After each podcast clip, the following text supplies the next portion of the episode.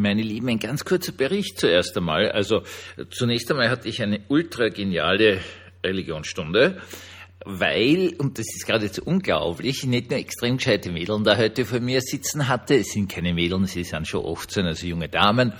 Ähm, aber die haben sogar einen hervorragenden Philosophieunterricht. Und deswegen habe ich mich so leicht getan. Es war wirklich wunderschön. Das zweite war ein netter Mensch von Amazon, ist vor der Tür gestanden und hat mir mein Weihnachtsgeschenk gebracht. Okay, ich gebe zu, ich habe es mir selber gemacht. Und zwar einen E-Book-Reader, den neuesten vom Pocketbook. Era, Era, was weiß ich, wie man das aussprechen soll, heißt es. Und äh, habe jetzt da gerade wiederum ein Stündchen gelesen. Was habe ich gelesen? Eine Untersuchung zur ähm, Stellung, also zur Einstellung der frühen Christenheit zur Sklaverei aufgezeigt an den Paulusbriefen und an den ganz frühen Kirchenordnungen. Kirchenordnungen hat schon immer gegeben. Äh, mein leider verstorbener großer Lehrer, der Professor Dr. Kurt Niederwimmer, hat ja auch die Didache, eigentlich die älteste erhaltene Gemeindeordnung, endlich einmal herausgegeben, konnte noch vor seinem Tod die zweite Auflage besorgen.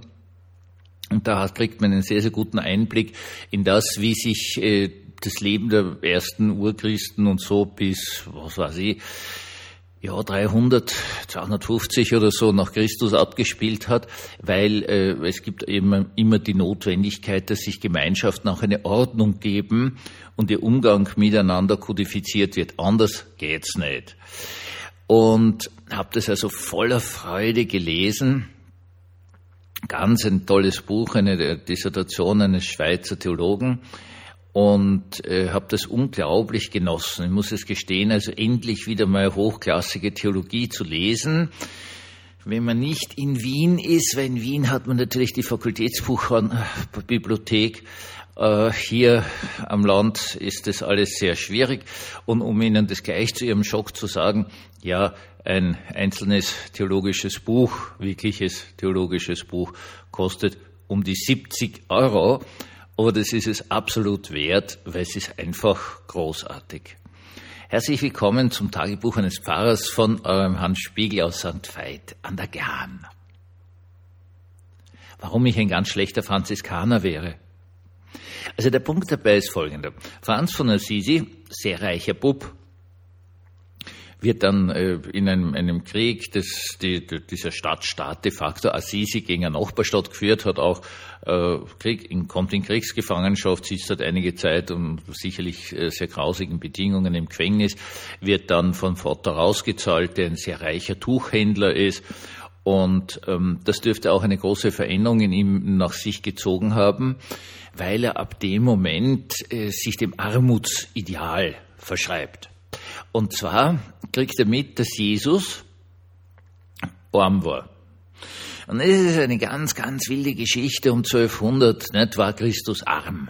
Also das ist eine ganz, ganz, ganz wesentliche Fragestellung. Und da ist gestritten worden bis zum geht nicht mehr aus einem sehr einfachen Hintergrund. Es hat sich rumgesprochen in dieser Zeit. Dort hat es zum ersten Mal ganz große Armut in Europa gegeben, weil, das nennt sich Frühkapitalismus, die wirtschaftlichen Verhältnisse haben sich verändert. Es gibt eben zum Beispiel den Papa von Franz, einen sehr reichen Tuchhändler, den hätte es vor 100 Jahren früher nicht gegeben. Äh, durch die Kreuzzüge ist man wieder draufgekommen, dass es Wasserräder gibt, Hammerwerke, Webstühle, alle möglichen Dinge. Der Fernhandel beginnt wieder, also Europa wacht aus dem dunklen Mittelalter heraus und es gibt Leute, die reich werden und wenn Leute reich werden, gibt es auch immer Leute, die sehr, sehr arm werden. Die sozialen Strukturen beginnen sich zu verändern. Die ehemaligen Freibauern kommen finanziell unglaublich unter Druck, verlieren sehr, sehr oft ihre Höfe. Äh, auch der Adel, der Niedergang des Adels beginnt. Die verschulden sich irrsinnig bei Banken, siehe Fugger in Deutschland und so weiter und so fort. Und in dieser sehr wilden Zeit entstehen natürlich die Armutsbewegungen. Diese Armutsbewegungen sind sehr, sehr oft zunächst einmal getragen von Leuten, die absolut arm sind, aus dem einfachen Grund, weil sie nichts mehr haben, wirtschaftliche Veränderungen. Und die, ja, verlieren ihr Zuhause, ziehen teilweise als, als wirklich große, schon fast armeeartige Banditenhorden herum und werden dann wieder bekämpft von den diversen äh, Königen, Herzogen, Fürsten und so weiter und so fort, weil die natürlich wieder dem Fernhandel schaden. Also eine, eine ganz, eine wilde Zeit, eine wirklich brutale Zeit. Und dann gibt's auch Leute, die sagen, okay, wir sind zwar jetzt total arm, aber das ist deswegen okay, weil Jesus war es ja auch. Und im zweiten Schritt befragen die die Kirche, also die lateinische Kirche, weil Reformation gibt's noch keine, es gibt also nur diese 1200 diese päpstliche Kirche, lateinischsprachige Kirche und natürlich die Orthodoxie im Osten, aber das war so weit weg, das war ein anderes Universum, davon hat keiner was gewusst. Und fragen die, ja Leute, ihr habt jetzt irrsinnig viel Reichtum, in Klammer vor allen Dingen durch Erbschaften, warum teilt ihr das nicht mit den Armen? Und da zu dieser Zeit, und das möchte ich jetzt betonen, die ganze Kirche total in der Hand des Adels war und man hat einfach den zweitgeborenen Sohn dann immer zum Abt oder Bischof gemacht, damit der dort ordentlich Geld scheffeln kann, hat die Kirche nicht die Kirche, sondern die Führungsschicht, die eigentlich sehr oft gar nicht studiert hatte oder irgendein Interesse am Christentum hatte, aber die sind halt, weil es die zweiten Söhne vom Grafen und, und König und Herzog waren, dann da eingesetzt worden, ganz einfach. Ähm, die sagen dann natürlich, na, weil wir sind jetzt reich und Dankeschön und das werden wir sicher nicht teilen. Und das ist eine hochexplosive Zeit und dann kommt dieser Franz von Assisi daher, dieser eigentlich reiche Bub und äh, entsagt allem. Entsagt allem, seinem Reichtum, seiner, seinem Erbe, seiner Familie und, und fängt da an, noch kleine Kirchen zu restaurieren und bettelt ansonsten. Er ist ein sehr radikaler Mensch. Das sieht man auch an der berühmten Predigt an die Tiere. Und zwar war der Franz nicht deppert, der hat natürlich nicht zu den Tieren gepredigt, sondern er hat zu den Einwohnern von Assisi gepredigt, die sie alle über ihn lustig gemacht haben. Deswegen hat er sich hingestellt und hat dann einfach gesagt, du, jetzt predige ich einfach zu den Tieren, weil ihr seid so deppert, dass sogar die Vögel gescheiter sind als ihr. Und hat natürlich nicht zu denen geredet, sondern er hat so getan, als ob und ist in Wirklichkeit am Marktplatz gestanden und alle haben es gehört. Und jetzt kommen immer mehr Leute dazu. Und das ist eine ganz spannende Geschichte und sie verwirklichen sozusagen das Ideal Jesu. Oder ein urchristliches Ideal, wo alle alles teilen, wo jeder Bettler auch etwas bekommt und eine, eine utopische Gesellschaft entsteht dort mal ganz kurz, äh, wo alle alles teilen.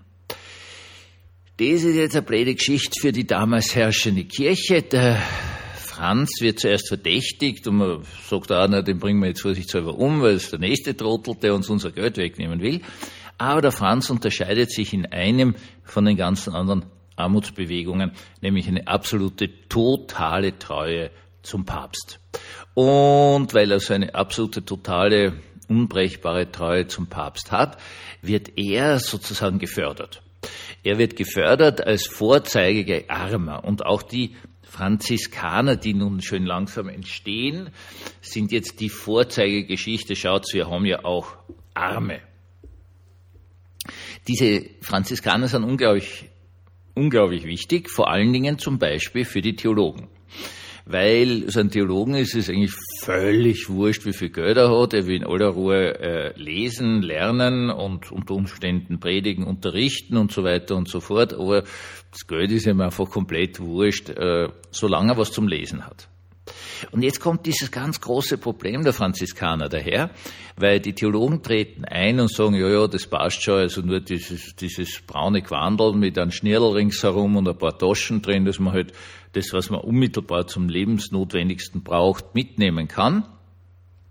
Aber meine Bücher, meine Bücher, ich gebe meine Bücher nicht auf. Das ist einfach ein Blödsinn, weil das, das, das ist ja nicht so wie Gold oder so, sondern das, das ist Wissen. Ne? Das geht nicht. Also ich kann meine Bücher nicht aufgeben. Das ist einfach völlig undenkbar. Und äh, jetzt macht man einen Kompromiss und sagt, na gut, wenn du es also dem Orden schenkst, dann kehrt es ja nicht mehr dir. Daraufhin sagt der Theologe, passt und wo tue ich es jetzt hin? Weil Theologen lieben Bücher. Das haben Sie vielleicht schon am Anfang gemerkt. Ne? Das ist unsere Droge. Das, da fahren wir voll drauf ab. Ähm, wir können das ja jetzt nicht irgendwo ins Zelt stellen oder so, das wird ja nass. Ja, wir passen auf unsere Bücher auf. Wir haben eine sehr, sehr gute Beziehung zu ihnen. Wir wollen nicht, dass sie hin werden äh, und so weiter und so fort. Also brauchen wir ein Haus, eine sogenannte Bibliothek, wo man die Bücher einstellt. Ich selber brauche nur ein ganz kleines Kammerl oder für einen Schlaf hier auf der Straße, ist mir wurscht, aber meinen Büchern muss es gut gehen. Und dort kommt dann dieser furchtbare Bruch hinein bei den Franziskanern, dass der Orden irgendwann einmal schweinereich wird, auch durch Erbschaften, und Häuser besitzt und Grundstücke besitzt und Bauernhöfe besitzt und natürlich Klöster besitzt. Nur der einzelne Franziskaner besitzt nichts, äh, ist nicht gut dahingegangen. Okay, das war dann natürlich der Zusammenbruch dieser ganzen Organisation, weil das war dann nur noch ein Trick. Ich brauche nichts zu besitzen, wenn ich in einem super tollen barocken Kloster wohne mit, mit wahnsinnigen äh, Schnitzereien, die dann noch Gold überzogen sind und so weiter und so fort, dann kann ich leicht sagen, ich bin arm und ich habe ja nichts und dann habe ich noch eine Klosterküche, wo also ein, ein, ein Fünf-Stern-Koch oder keine Ahnung, wie viele Sterne man haben kann, angestellt ist und ist also immer das Feinste vom Feinen, weil ich ja kein Geld habe. Ja, logisch, weil ich keins brauche. Und deswegen wäre ich ein ganz schlechter Franziskaner. Deswegen wäre ich ein ganz, ganz schlechter Franziskaner, weil ich die Radikalität des Franz von Assisi niemals zusammenbringen würde. Es gibt Dinge wie zum Beispiel meine Bücher, die möchte ich auf keinen wie immer gearteten Fall aufgeben.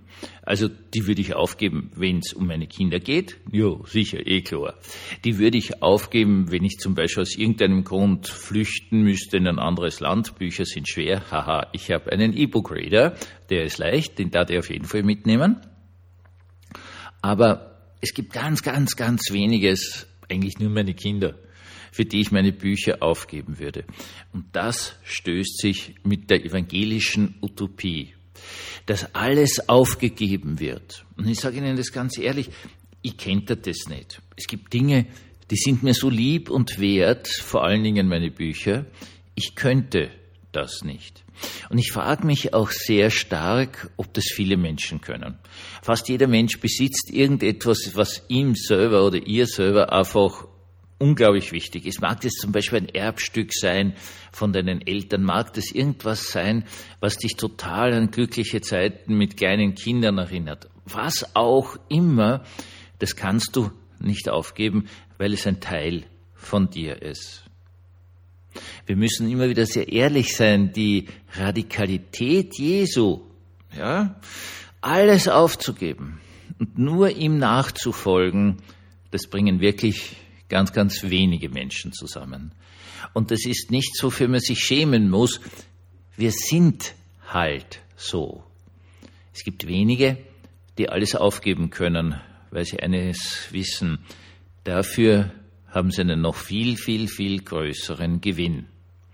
Aber zumindest für mich, ich sage es Ihnen ganz ehrlich, ist es nicht oder noch nicht so weit, dass ich wirklich alles aufgeben könnte, nur um Christus nachzufolgen. Das dauert noch.